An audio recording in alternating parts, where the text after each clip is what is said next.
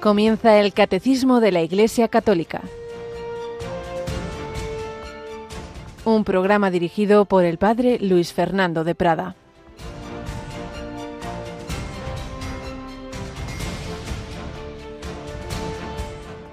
En verdad, en verdad os digo, quien guarda mi palabra no verá la muerte para siempre.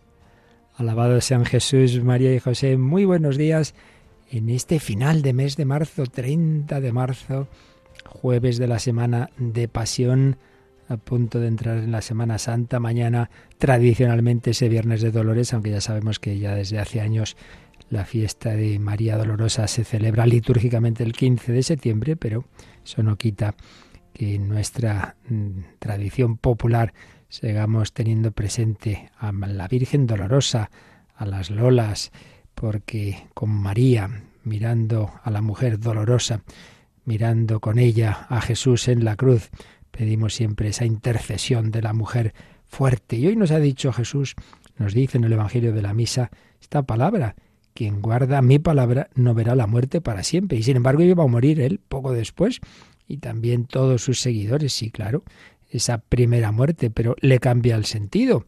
Le cambia el sentido, ya no es algo terrible no es ir a la nada, sino que es un paso con Él, de su mano. Si con Él sufrimos, reinaremos con Él. Si con Él morimos, viviremos con Él, dice San Pablo. Sí, me voy, pero volveré, me voy a preparar un sitio. Todo ha cambiado con el Señor. Por eso dice, no verá la muerte para siempre. La verdadera muerte, la terrible, la que hay que pedir insistentemente ser librados de ella es la muerte eterna, la segunda muerte que dice el libro del Apocalipsis. Dios es la vida, estar separado eternamente de Dios, eso sí que es lo terrible. Que el hombre diga, yo me he estado toda la vida separado de Él, he muerto separado de Él y en esta situación me quedo, como los ángeles que se rebelaron contra Dios.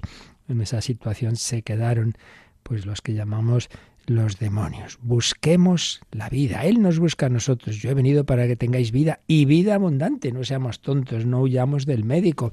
Acudamos confiadamente a Él. Y así lo hacemos cada día y más en este tiempo de cuaresma. Así queremos vivirlo. Así lo hacen también nuestros seguidores, nuestros oyentes. El otro día recibía un testimonio precioso, aunque no pide mm, anonimato, pero bueno, no voy a decir nombre, de nos escribía la hija de una persona que ha sido fiel oyente de, de Radio María. Y nos decía así, nuestra madre María Teresa, que falleció hace poco tiempo, nos dejó encargado expresamente que le escribiésemos a un servidor para agradecerle toda la ayuda espiritual que durante sus últimos años de vida le ha proporcionado Radio María. La escuchaba casi continuamente. Tenía palabras para todos ustedes Qué rica es Mónica Martínez, qué bueno es el padre Horta y el padre Benito Pérez Lopo, tiene un programa tan interesante. Sus hijos la tomábamos un poco el pelo, diciéndole cosas como tienes el volumen tan alto que van a llamar de la NASA preguntando desde un satélite que es Radio María. Estamos profundamente agradecidos por la vida espiritual intensa que su emisora le ha ayudado a mantener sin salir de casa. Sus enfermedades, con muchos dolores y molestias variadas, eran más livianas escuchando la radio, incluso de madrugada en noches de insomnio. La radio le servía también para hablar de su fe a las personas que nos ayudaban en su cuidado. No queríamos dejar de hacerles llegar todo el reconocimiento y darles ánimos para que continúen con la gran labor que hacen para tantas personas, también para nosotros. Un cariñoso saludo y que Dios les bendiga a todos. Pues ya les respondí a esta mujer que pues ya veis qué tono tan bonito lo que nos escribe y qué alegría para nosotros el saber acompañar, el que esta radio sea instrumento de compañía, de compañía también de personas en la última etapa de su vida. Qué distinta es la enfermedad y la muerte con Cristo, con la Virgen y sin ellos. Y a propósito de enfermedad, pues ya sabéis que ayer dijeron que ingresaban al Papa Yolanda Gómez. Buenos días. Muy buenos días, padre. No tenemos más noticias de momento, ¿no? No, lo que sabemos es que, bueno, llevaba unos días con alguna dificultades respiratorias, le hicieron unas eh, pruebas, unos controles médicos y bueno, pues se mostró que había una infección respiratoria y por eso el mm. Papa está ahora mismo allí en el Hospital Clínico Gemelli ingresado para eh, así pues pasar un tratamiento médico, como decían los médicos, hospitalario adecuado. Y bueno, son muchas las personas que han mandado mensajes de apoyo al Papa y el Papa, claro, eh, bueno, se ha mostrado conmovido por todo esto y también por las oraciones de todas las personas hacia él. Y todo esto ocurre justo antes de toda la Semana Santa. Sí, no sabemos, bueno, ya casi me imagino que es seguro que la misa del Domingo de Ramos no la podrá presidir él, pero aún así, por supuesto, nosotros todas esas ceremonias las vamos a retransmitir, ¿verdad? Este domingo, ¿a qué hora es la misa del Este domingo a las 10 de la mañana, a las 9 en Canarias, estaremos allí en Roma retransmitiendo la Santa Misa. Y luego ya tenéis en nuestra web las demás celebraciones. Jueves Santo ya desde el principio él no lo hacía de manera pública y por tanto lo haremos desde una diócesis española, concretamente desde Badajoz, pero el Viernes Santo, el Sábado Santo y luego la, la bendición Urbi et Orbi, pues sí que las, las retransmitiremos. Y seguimos toda esta semana con nuestros ejercicios espirituales y por eso el Via Crucis este viernes cambia de hora, ¿verdad? Eso es. El Via Crucis lo vamos a rezar a las 3 de la tarde, las 2 en Canarias y además será desde el Monasterio de la Santa Faz en Alicante. No está nada mal. Ahí pude estar en un, un viaje que hice no hace mucho, que me encontré allí con un grupo de oyentes y conocí este monasterio. Y ahí hay unas religiosas que están siempre, pues eso, en oración con ante esa santa faz. Pues vamos a pedir ahora a rezar juntos por el Santo Padre y a ver si el Señor le recupera pronto para presidir esas celebraciones y en cualquier caso que le acompañe y fortalezca en ese hospital que va Juan Pablo II, que tuvo tantos ingresos al final de su vida, con ese humor que le caracterizaba, decía, bueno, este ya es el Vaticano III, haciendo juego con Vaticano, concilios Vaticano I, Vaticano II, dice el Gemelli es el Vaticano III. Pues vamos a rezar por el Papa. Padre nuestro que estás en el cielo, santificado sea tu nombre, venga a nosotros tu reino, hágase tu voluntad en la tierra como en el cielo. Danos hoy nuestro pan de cada día, perdona nuestras ofensas, como también nosotros perdonamos a los que nos ofenden. No nos dejes caer en la tentación y líbranos del mal. Dios te salve María, llena eres de gracia, el Señor es contigo, bendita tú eres entre todas las mujeres, y bendito es el fruto de tu vientre Jesús. Santa María, Madre de Dios, ruega por nosotros pecadores, ahora y en la hora de nuestra muerte. Amén. Gloria al Padre y al Hijo y al Espíritu Santo. Como era en el principio, ahora y siempre, por los siglos de los siglos. Amén. María, salud de los enfermos, ruega por nosotros.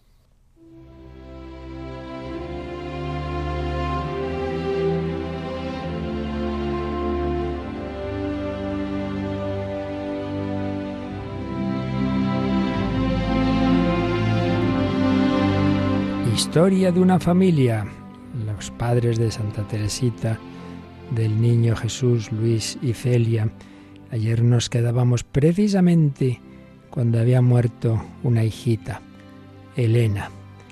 Y como la madre Celia se quedó con un poquito de escrúpulo, de dice, ay, una vez dijo una pequeña mentira y yo no le dije que que la confesara, a ver si por eso está en el purgatorio. Y oyó que la Virgen le susurraba misteriosamente, con gran dulzura, está allá arriba, cerca de mí.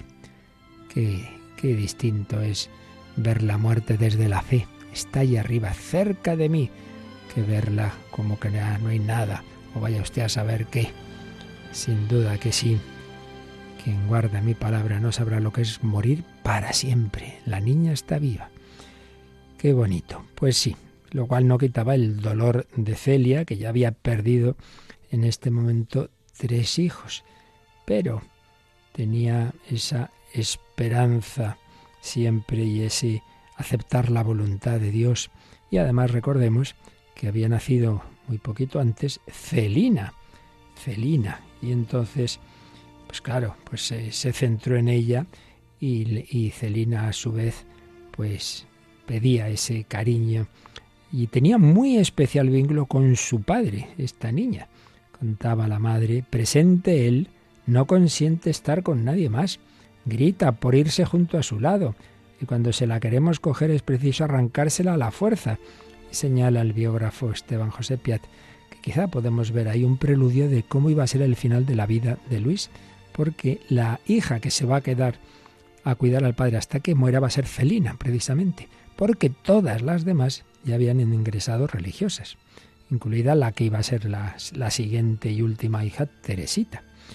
Bueno, y llegamos al año 1870. Madre mía, un año muy duro en Europa de, de, guerra entre Francia y Alemania, guerra en Italia, revoluciones, ya está el ambiente muy, muy movido por todo el, eh, la revolución marxista, comunista, y bueno, ya llevaban mucho tiempo fuerzas anticlericales, masónicas actuando muchísimo en Francia, todo eso revuelve, revuelve mucho a esa nación que había sido la primogénita de la Iglesia, la primera nación así que oficialmente se convirtió al cristianismo a través de su rey. Ahora es un imperio liberal, ahí está Napoleón III. Bueno, el caso es que en medio de este contexto, están ahí, esta familia manteniéndose fieles al Señor. Eh, hay un también una carta interesante, como, como, todas de esta mujer de Celia. Es curioso que Luis, como nos suele pasar bastante a los hombres, era más perezoso para escribir. En cambio, Celia escribía bastante. Entonces hay una carta a, me parece que es a su cuñada, su cuñada, eh, en que le dice, sí, es su cuñada, dice, me regocijo pensando que el mes de agosto próximo tendremos cada una un niño, hija o hijo, será necesario recibir con agradecimiento los que Dios bondadosamente nos dé, porque Él sabe mejor lo que nos conviene. Y hace alusión a una persona que ya no, no dice el nombre por, por discreción y por caridad, que dice que, que no tiene hijos, que bueno, le gustaría uno, pero bueno, hay quienes le aconsejan que haga una peregrinación a Lourdes para obtener el favor de alcanzar hijos, pero me confesó que no le apetece, por temor a que le nacieran muchos, y como codicia muchísimo su bienestar, prefiere no tenerlos que ser esclava.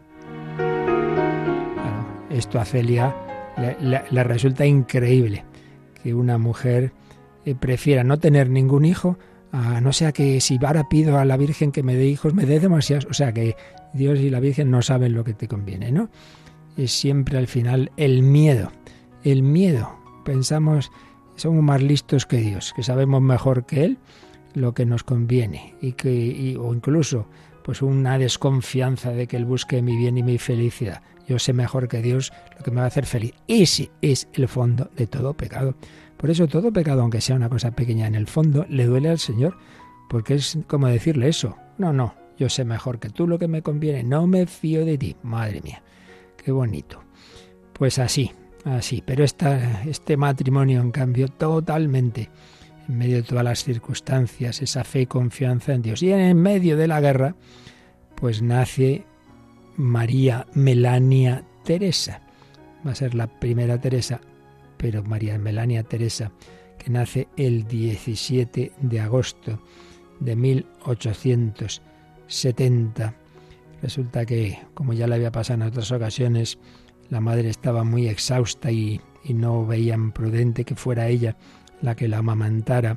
Y entonces eh, el señor Martín encontró una nodriza pero una nodriza que no la cuidó a la niña, que, que no la trató bien y no se dieron cuenta no hasta que ya fue tarde. Y en muy poquito tiempo, en unos meses, cuando ya se dan cuenta, se traen a la niña y la pobre madre ve a su Teresa expirar sobre sus rodillas después de dos horas y media de agonía. Y muere el 8 de octubre, como veis, muy poquito después de haber nacido. Qué dolor, era tan linda, escribe como un ramo de flores. Oh, quisiera morir yo como ella. Estoy agotada. Al cabo de dos días apenas he comido, he pasado toda la noche de pie entre angustias de muerte. Era una hijita tan bonita, tenía unos ojos como no se ven nunca en niños de esta edad y pensar que me la han dejado morir de hambre. Estaba tan satisfecha de haberla engendrado, como si se tratara del primer hijo. Bueno, lo mejor es resignarme. Esta hija es una bienaventurada. Y esto me consuela, es decir, bienaventurada en el sentido de bienaventurada de los, los bienaventurados del cielo, que ya está en el cielo. Bueno, pues el cuarto hijo que pierde este matrimonio, pero siempre con esa fe, con esa esperanza de que ya estaba en el cielo. Vendría otra Teresa, la que sería la más famosa. Teresita del Niño Jesús la conoceríamos. Pero de esto ya seguiremos otro día. Hoy nos quedamos de nuevo con que en una familia cristiana se alternan las alegrías, los dolores, pero siempre con esa esperanza de que quien vive, sufre y muere también llegará ese momento, pero muere con Cristo, no muere para siempre, tiene la vida eterna.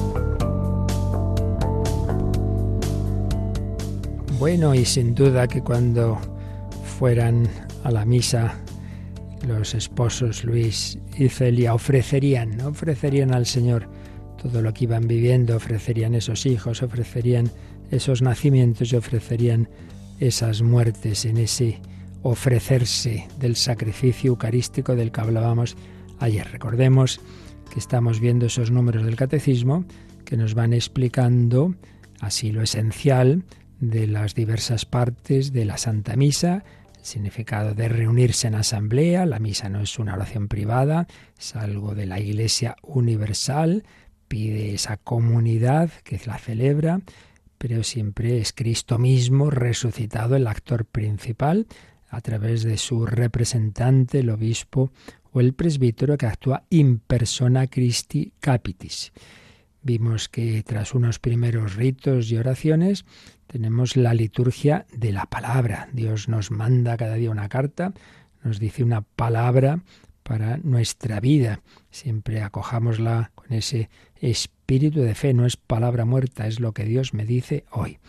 Esa liturgia de la palabra que tiene normalmente esa primera lectura que en los domingos y solemnidades es casi siempre del de, Antiguo Testamento, luego el Salmo responsorial que ayer en respuesta alguna pregunta veíamos que se puede hacer de varias formas, no solo como solemos, de repetir todo el pueblo siempre una respuesta, sino también puede hacerse seguido, pueden darse más o menos respuestas, etcétera. El salmo, el ideal siempre es cantarlo, el salmo responsorial.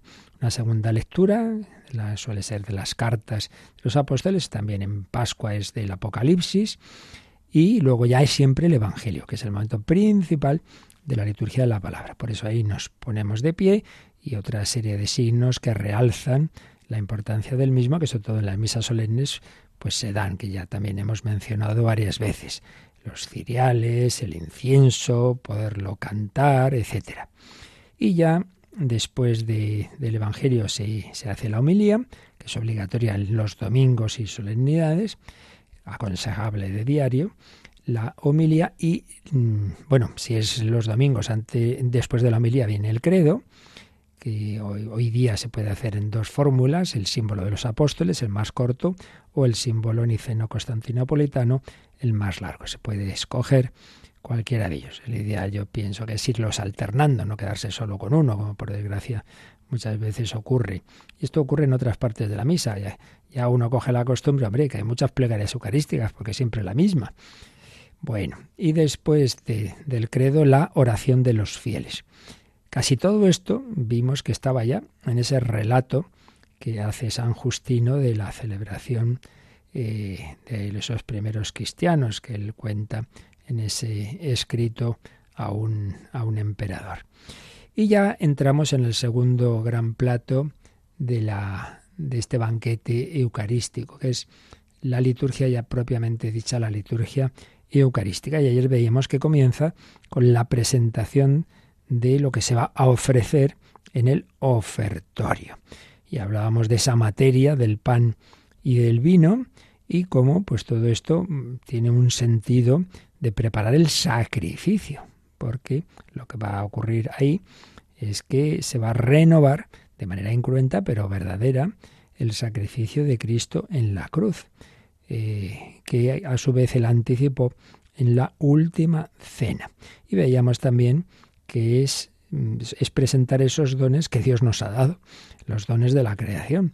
Entonces le presentamos a Dios lo que Él nos da. O sea, aquí no soy yo eh, el, el, actor principal, siempre es el Señor. Pero eso sí, el Señor pide nuestra colaboración, igual que pidió que hubiera alguien que tenía pues unos panecillos y unos peces y luego él hace lo, gordo, ¿no? que es la multiplicación, o igual que pidió que se llenaran las tinajas de agua y luego las convirtió en vino. Pues ahí es el momento. Yo que pongo en esta misa, yo no estoy ahí asistiendo pasivamente, ¿qué traigo hoy? ¿Qué traigo este domingo? ¿Qué traigo esta semana? Esta, este trabajo, este esfuerzo, esta alegría, este sufrimiento, esta muerte. ¿Qué traes tú? ¿Qué pones ahí? En esa gotita de agua que se mezcla con el vino. Pero, pero también en ese momento del ofertorio, esto ya es súper antiguo, ya estaba en el relato de, de, San Justino, el que ahí se deje también a los pies del altar la colecta, la colecta. Eh, y es que, claro, está siempre el tema de la unión de, de la oración con la caridad. Bueno, os he dicho que estaba en el relato de San Justino, pero no, me parece que ahí no estaba. Está en otros relatos antiguos. Eh, el caso es que eh, el número 1351 nos va a hablar de esto, de, de, la colecta y de la unión con la caridad. Vamos a leer este número, Yolanda, 1351. Desde el principio, junto con el pan y el vino para la Eucaristía, los cristianos presentan también sus dones para compartirlos con los que tienen necesidad. Esta costumbre de la colecta, siempre actual, se inspira en el ejemplo de Cristo, que se hizo pobre para enriquecernos. Y sí, sí, sí, que lo dice San Justino, es que no, no me acordaba yo que viene aquí el texto que vamos ahora a leer de esa apología que él envía a un emperador y cuenta lo siguiente. Los que son ricos, si lo desean, cada uno según lo que se ha impuesto, lo que es recogido es entregado al que preside, y él atiende a los huérfanos y viudas, a los que la enfermedad u otra causa priva de recursos, los presos, los inmigrantes, y en una palabra, socorre a todos los que están en necesidad. Pues ya veis, muchas personas pues que no piensan, sino simplemente se dejan llevar de los eslogans y de lo que dice el pensamiento dominante y casi único, tan profundamente anticristiano, pues se creen la patraña de que la Iglesia pues no atiende a los pobres, etcétera. No existe ninguna, pero ninguna institución en la historia que haya hecho todo lo que ha hecho la Iglesia por los pobres, por los enfermos, pero ya no solo a nivel individual, de personas buenas, no, no, no, no, a nivel colectivo. Por ejemplo, ayer mismo eh, oía en un programa que tenemos sobre el descubrimiento de América, primer hospital eh, que se hace en América para los enfermos? Pues evidentemente lo hacen unos, unos, unos frailes. ¿Y quién es el que crea los hospitales psiquiátricos? San Juan de Dios. ¿Y quién los hospitales eh, para los peregrinos? Pues la Iglesia, en, en las peregrinaciones, en el Camino de Santiago, etcétera, etcétera, etcétera. Bueno, pues sí, desde el primer momento hay una especie de seguridad social que no existía a nivel oficial, como también fue la primera que va a instituir órdenes religiosas eh, para la enseñanza de los pobres, pues también la Iglesia. Pues digo, una especie de seguridad social, porque hemos oído que dice San Justino, pues cómo se ayuda a los huérfanos, a las viudas, a los que la enfermedad u otra causa priva de recursos. No había nada de pensiones, de viudedad, de nada, de nada. Era la Iglesia. Bueno, pues eso eh, se vincula a la Eucaristía. En este momento, antes de seguir, a ver, que se ha recogido para esta, en esta colecta. Y claro, tiene mucho sentido que se haga en, en, la Eucaristía, porque no hay que olvidar que es la misma última cena en que Jesús instituye este sacramento de la Eucaristía es cuando ha lavado los pies a los apóstoles y cuando ha dicho, ha proclamado el mandamiento nuevo.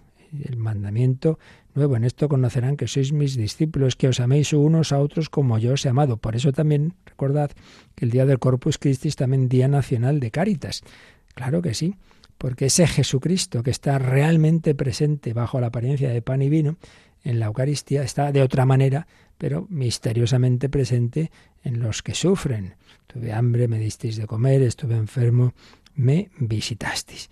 Pues sí, desde el principio, junto con el pan y el vino que se han presentado, también los cristianos presentan sus dones para compartirlos con los que tienen necesidad. Esta costumbre de la colecta, y pone entre paréntesis, mirar 1 Corintios 16.1, porque ahí San Pablo habla de que los apóstoles de Jerusalén le habían encomendado hacer una colecta para ayudar a los pobres de Jerusalén, y vaya que, que si lo hacía, iban recogiendo el dinero, la colecta, recolectar. Esto pues está desde el, el inicio de la historia de la Iglesia. Esta costumbre de la colecta, siempre actual, se inspira en el ejemplo de Cristo, que se hizo pobre para enriquecernos. Y viene otra cita de San Pablo, si la otra era, era de Primera Corintios 16.1, esta es de la Segunda Corintios 8.9, una palabra, una frase preciosa. Cristo se hizo, siendo rico, se hizo pobre para enriquecernos, para enriquecernos. Qué preciosidad. Con su pobreza podríamos traducir Cristo siendo Dios, se hizo hombre para divinizarnos. A los que somos pobres, a los que somos eh, meramente humanos, nos ha divinizado pues también, siendo rico, se hizo pobre. Al hacerse hombre podía haberse hecho un hombre importante, famoso, un emperador, y habernos redimido desde arriba. Pues no, señor. Quiso hacerlo desde abajo, siendo el último de los últimos. Por eso dirá Carlos de Foucault cuando quise buscar el último puesto siguiendo el Evangelio, me encontré que ya estaba Jesús ahí. Se me había adelantado, claro. Estaba ya en el pesebre, estaba en la cruz, estaba durmiendo eh, al aire libre.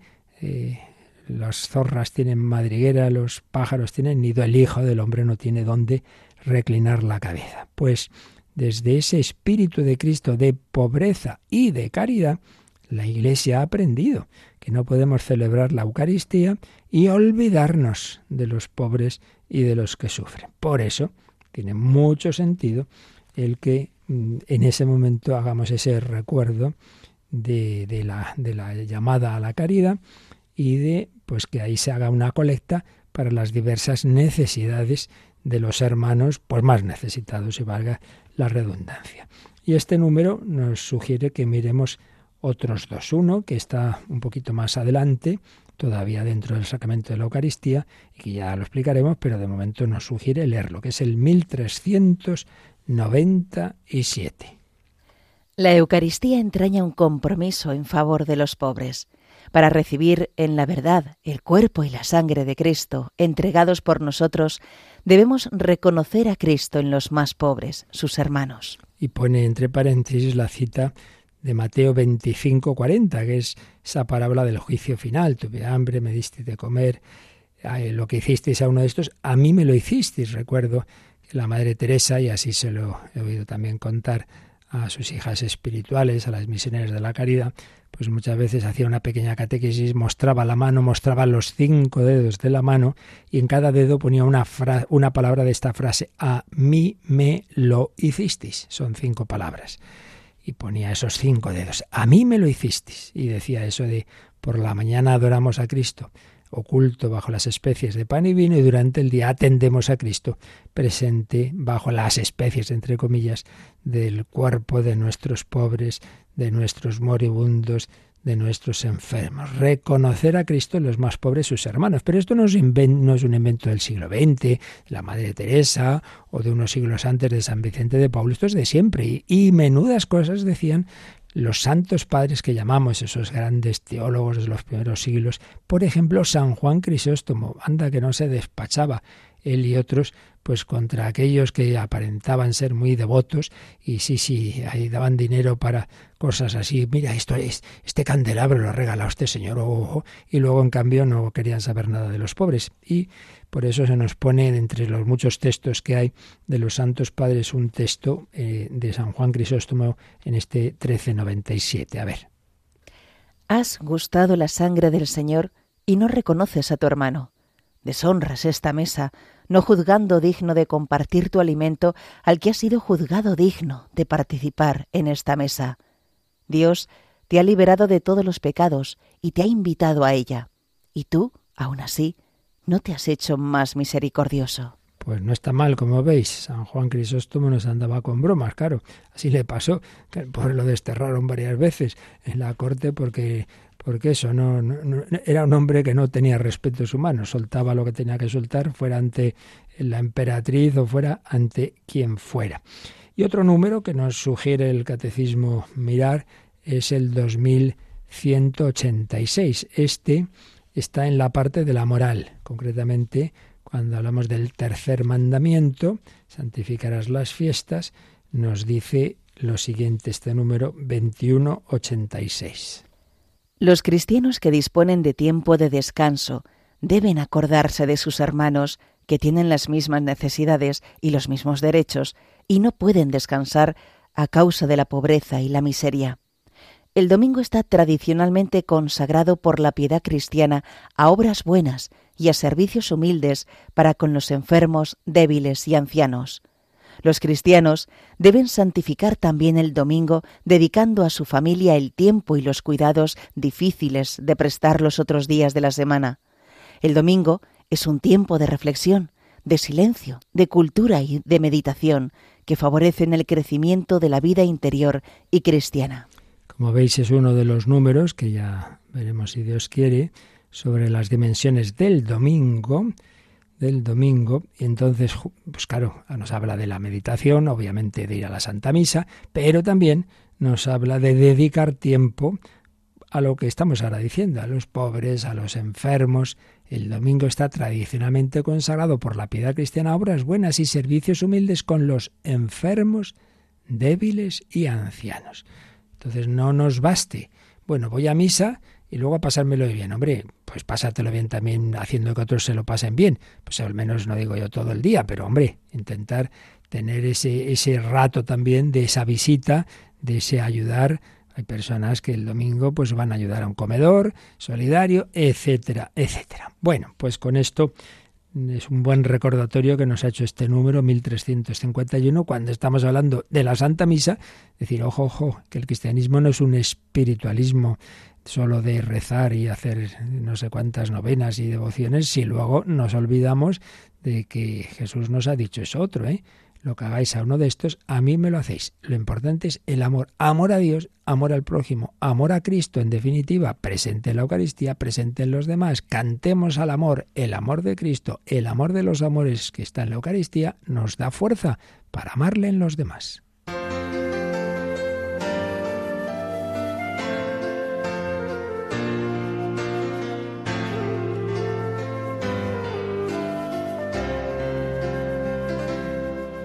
Cantemos al amor de los amores, cantemos al Señor. Dios está aquí, venid adoradores, adoremos a Cristo Dios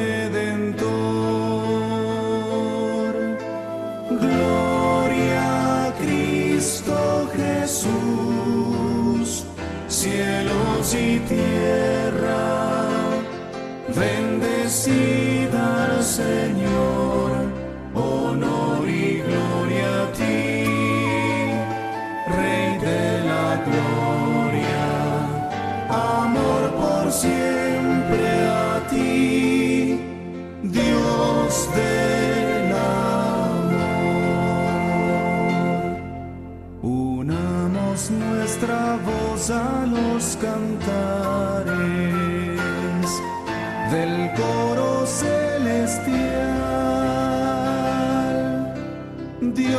Está aquí, al Dios de los altares alabemos con gozo angelical. Gloria a Cristo Jesús, cielos y tierra, bendecida al Señor,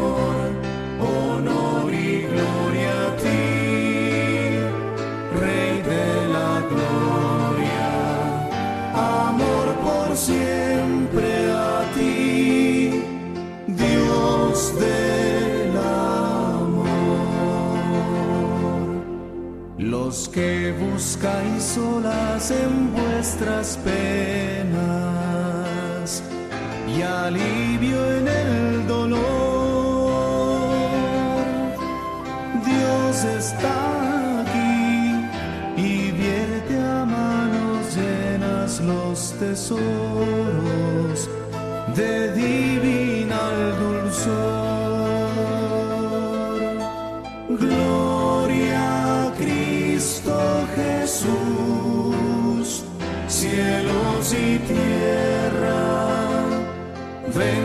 bendecida al Señor, honor y gloria a ti,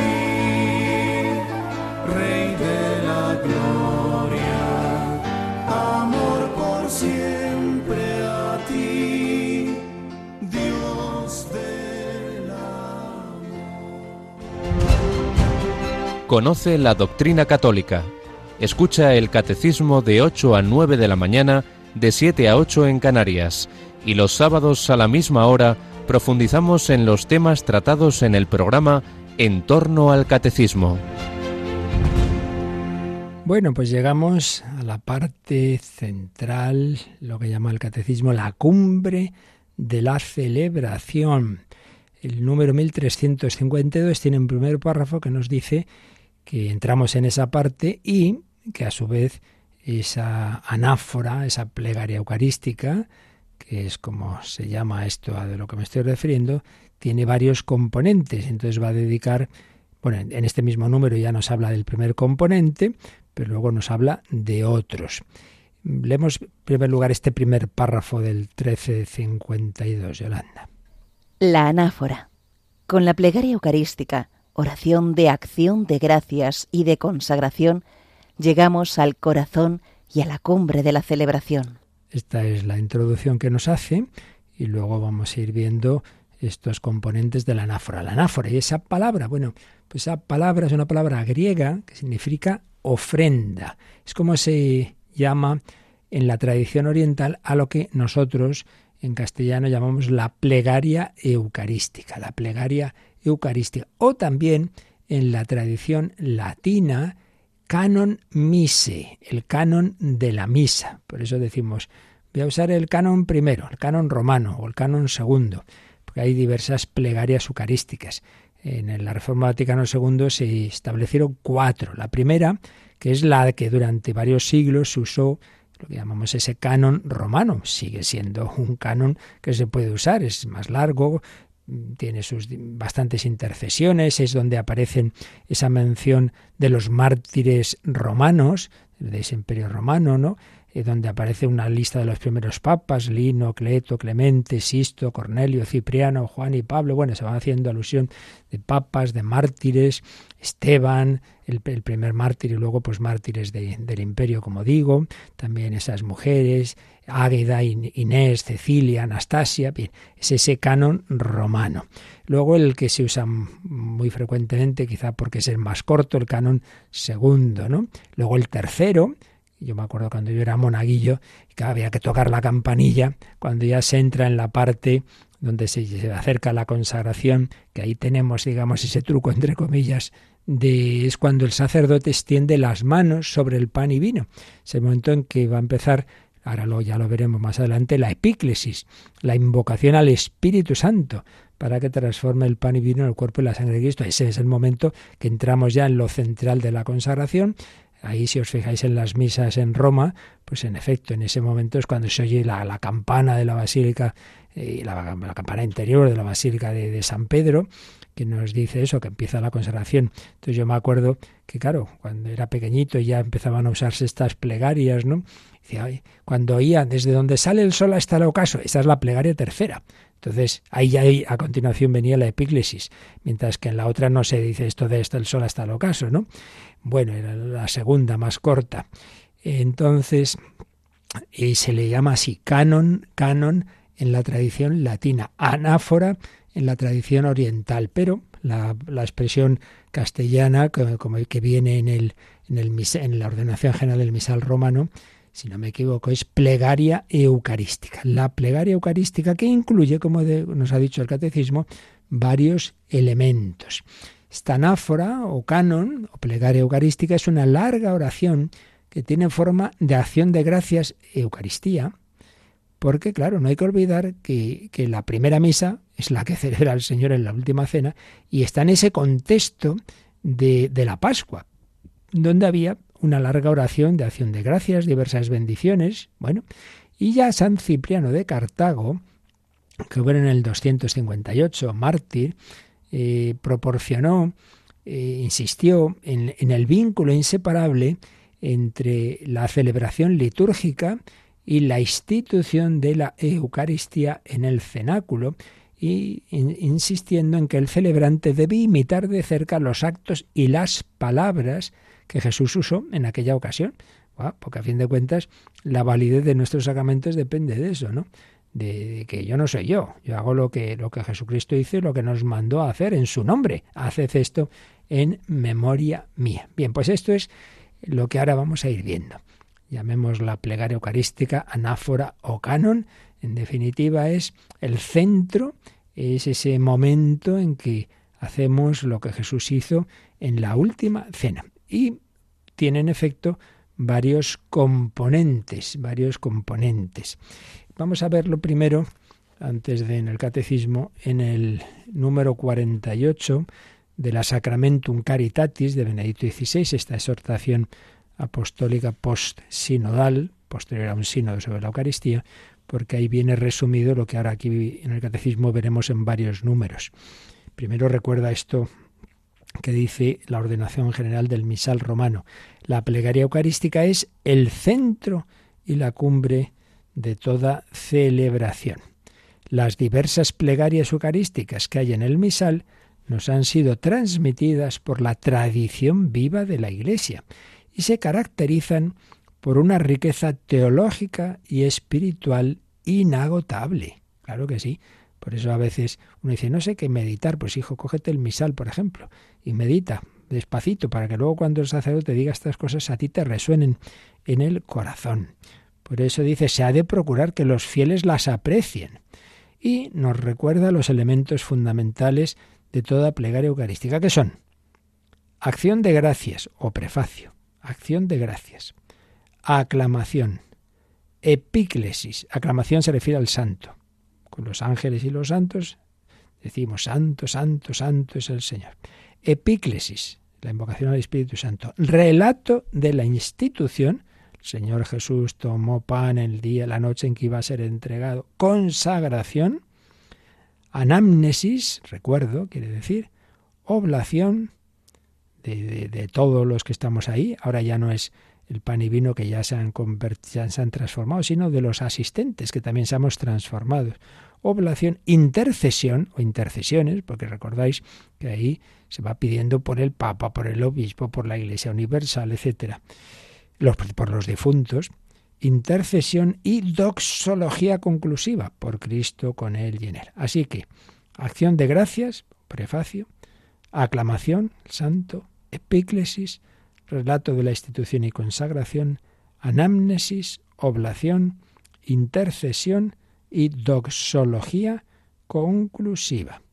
En particular, seguía diciendo Benedicto XVI, la espiritualidad eucarística y la reflexión teológica se iluminan al contemplar la profunda unidad de la anáfora. Todo esto, todos estos elementos no son cosas independientes profunda unidad de la anáfora entre la invocación del Espíritu Santo y el relato de la institución, Claro, eh, va a ocurrir lo que va a ocurrir porque actúa el Espíritu Santo. Por eso, si no sería mero teatro, pero es que aquí el que actúa es el Espíritu Santo.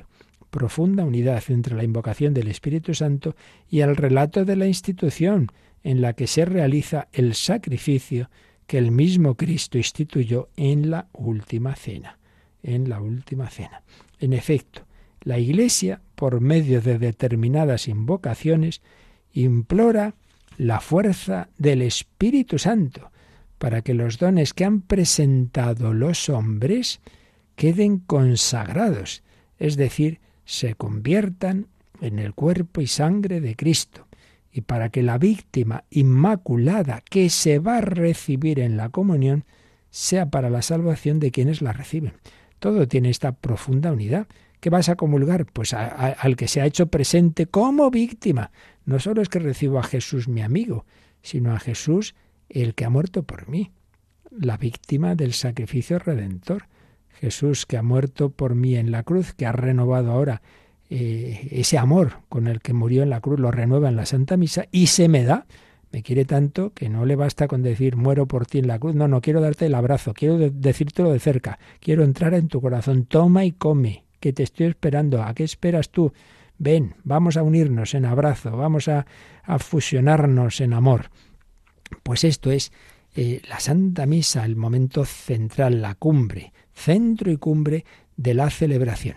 Así pues, el 1352 nos anuncia que vamos a ir viendo estos elementos de la anáfora, pero en ese mismo número ya nos habla del primero de ellos. Yolanda, leemos ese segundo párrafo de este número 1352. En el prefacio, la Iglesia da gracias al Padre, por Cristo, en el Espíritu Santo, por todas sus obras, por la creación, la redención y la santificación. Toda la asamblea se une entonces a la alabanza incesante que la Iglesia celestial, los ángeles y todos los santos cantan al Dios tres veces santo. Bueno, pues aquí tenemos el prefacio. ¿Recordáis? Le te hago una pregunta. El prefacio, prefacio, antes de lo que se hace, digamos, de ese momento de la consagración, lo que hacemos es dar gracias. Es que toda la misa tiene ese sentido. A fin de cuentas, la palabra Eucaristía significa acción de gracias, pero sobre todo este momento. Sí, en dar gracias. En verdad es justo y necesario, es nuestro deber y salvación darte gracias siempre, siempre, cuando ha nacido el niño y cuando ha muerto. Como oíamos a la madre de, de Santa Teresita y esos hijos que iba perdiendo. De siempre y en todo lugar, Señor Todopoderoso, pues se va dando gracias y luego viene motivo de acción de gracias especial según el prefacio, pues si es Navidad, pues pues eso, porque el Hijo de Dios ha nacido, se ha hecho nuestro hermano, si es Cuaresma porque nos llama a la conversión, porque ha muerto por nosotros, etcétera, etcétera. Motivos de acción de gracias, pero siempre empieza así. Es justo y necesario, nuestro deber a veces darte gracias siempre en todo lugar, en estas u otras palabras parecidas, un motivo particular por el que se da gracias y luego se culmina, como dice este párrafo que acaba de leer Yolanda, pues ya invitándonos a alabar al Señor, como le alabaron los que estaban precisamente en, Jerusalén el día que llamamos del Domingo de Ramos. Toda la asamblea, al final de, de ese prefacio, en que se da gracias por Cristo en el Espíritu Santo, por todas las obras de Dios, la creación, la redención y la santificación, entonces toda la asamblea se une y así debemos hacerlo con alegría y, no para nuestra camisa, sino con fuerza, hombre, que se oiga. Se une entonces a la alabanza incesante que la Iglesia celestial, los ángeles y todos los santos. Aquí recordamos lo que veíamos desde el primer momento que hemos hablado de la liturgia, que esto no es una cosa meramente terrena, que aquí estamos en comunión con la Iglesia celestial, que los que están alabando a Dios sin parar son los ángeles y los santos del cielo. Nosotros nos incorporamos a esa alabanza incesante de la Iglesia celestial, cantando al Dios tres veces santo, santo, santo, santo. Bueno, hay que tener en cuenta que en la lengua semítica, la lengua hebrea, no había el superlativo, no había el decir santísimo. Entonces, ¿cómo hacían un superlativo diciendo tres veces la palabra? Santísimo, lo mismo que santo, santo, santo. Pero además, mira, como Dios siendo uno es trino, pues viene muy bien eso de las tres veces, ¿verdad? Y nos sugiere el catecismo que releamos el número 559 y con eso terminamos, porque precisamente vamos a decir la palabra osana que se dijo cuando Jesús entraba en Jerusalén para su pasión. 559. ¿Cómo va a acoger Jerusalén a su Mesías? Jesús rehuyó siempre las tentativas populares de hacerle rey, pero elige el momento y prepara los detalles de su entrada mesiánica en la ciudad de David, su padre. Es aclamado como hijo de David, el que trae la salvación. Osana quiere decir sálvanos, danos la salvación. Pues bien, el Rey de la Gloria entra en su ciudad montado en un asno. No conquista a la hija de Sión, figura de su iglesia, ni por la astucia ni por la violencia, sino por la humildad que da testimonio de la verdad. Por eso los súbditos de su reino aquel día fueron los niños y los pobres de Dios que le aclamaban como los ángeles lo anunciaron a los pastores. Su aclamación, bendito el que viene en el nombre del Señor, ha sido recogida por la Iglesia en el Santus de la liturgia eucarística para introducir al memorial de la Pascua del Señor. Bueno, qué número larguito, precioso, el 559, para que vivamos bien, mejor ese momento y revivamos esa entrada de Jesús en Jerusalén, no solo el domingo de Ramos, sino en toda misa, porque el que el domingo de Ramos entró en Jerusalén va a entrar ahí, va a bajar al altar. Entonces, venga, vamos a cogerle, como aquellos niños de Jerusalén. Vamos a decir, Osana, sálvanos. Tiene varias traducciones, pero está, está ahí. Sálvanos, danos la salvación. También significa una especie de viva, viva el que nos salva. Sí, que viene el Salvador, el Rey de la Gloria, que entró montado en un asno y aquí todavía más escondido pues en la apariencia de pan y quiere conquistarnos, pues nosotros lo aclamamos, santo, santo, santo, bendito, bendito el que viene, que viene del cielo a la tierra, bendito el que viene en el nombre del Señor, que la Eucaristía renovar esa bajada de Jesús, esa venida, hay tres venidas, la primera de Jesús, cuando se hace hombre, viene eh, en Belén y toda su vida humilde y escondida, la última, la parusía, ven Señor Jesús, y la intermedia, que tiene a su vez muchos momentos, que viene a nuestra alma y que viene a la Eucaristía. Osana al bendito el que viene en el nombre del Señor. Pues aquí lo dejamos, seguiremos viendo estos componentes de la anáfora canon o plegaria eucarística. Nos ha quedado poco tiempo hoy para ya rematar este, este número, pero bueno, aún queda algún minutito para meditar lo que hemos visto y si tenéis alguna pregunta rápida, pues aún podéis compartirla. Participa en el programa con tus preguntas y dudas. Llama al 91005 9419. 91005 9419 Puedes escribir un mail a catecismo arroba o escribirnos un mensaje al teléfono de WhatsApp 668 594 383 668 594 383 Yo soy la resurrección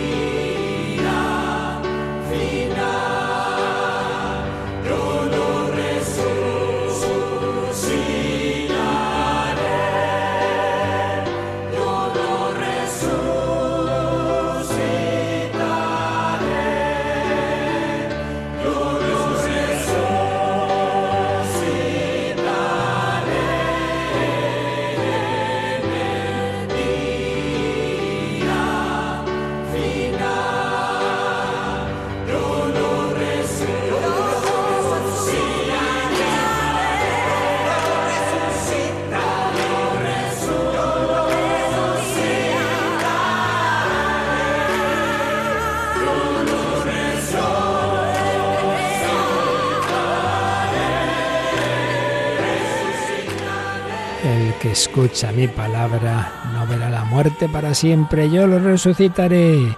Claro que sí. Nos ha llegado la pregunta de si para el santo, el santus, se puede cantar cualquier otro santo o tiene que decir las mismas palabras del santo. Pues sí, eh, lo que ya es propiamente de eh, un, canto que lo que hace es poner música a una parte de, de, la misa, a una parte del ritual, debe decir, claro, esas palabras. Es eso mismo, pero cantado. Entonces es verdad que hay por ahí algunos santos que, bueno, hacen un poco sus interpretaciones, pues lo suyo es que sea tal cual, eh, porque ahí ya no hablamos pues porque sí que hay otras partes más variables, por ejemplo, las invocaciones del principio hay varias opciones, quiero decir las del Kirie, ¿no? o sea, cuando, cuando se hace, como acto penitencial, tú que has sido enviado a sanar los corazones afligidos, tú que estás a la derecha del Padre, hay bastantes fórmulas que se han ido añadiendo en el misal. Bueno, hay, hay momentos como más libres, pero eh, lo que ya es propiamente eh, esta oración como, como es esta del santo, pues debe ser lo que ahí pone. Que habrá alguna canción que prácticamente dice lo mismo con algún pequeño matiz, bueno, ahí ya entraríamos en las interpretaciones, eh, pero de, suyo eh, debe ser, debe ser lo que, lo que indica, lo que indica el texto litúrgico. Muy bien, pues nada, ahí lo dejamos y bueno, pues justamente hemos hablado del, del domingo de Ramos y es lo que tenemos este domingo. Así que meditemos todo esto que tenemos en estos números del catecismo, que nos va a ayudar en el día a día a vivir mejor la Santa Misa y concretamente el Domingo de Ramos. Pensemos que en cada misa hay una especie de pequeño Domingo de Ramos. Viene Jesús, osana en el cielo, bendito, bendito, el que viene en el nombre del Señor y al que le decimos bendito, pues Él es el que realmente nos bendice, nos bendice ahora. La bendición de Dios Todopoderoso, Padre, Hijo y Espíritu Santo, descienda sobre vosotros. Alabado sea Jesucristo.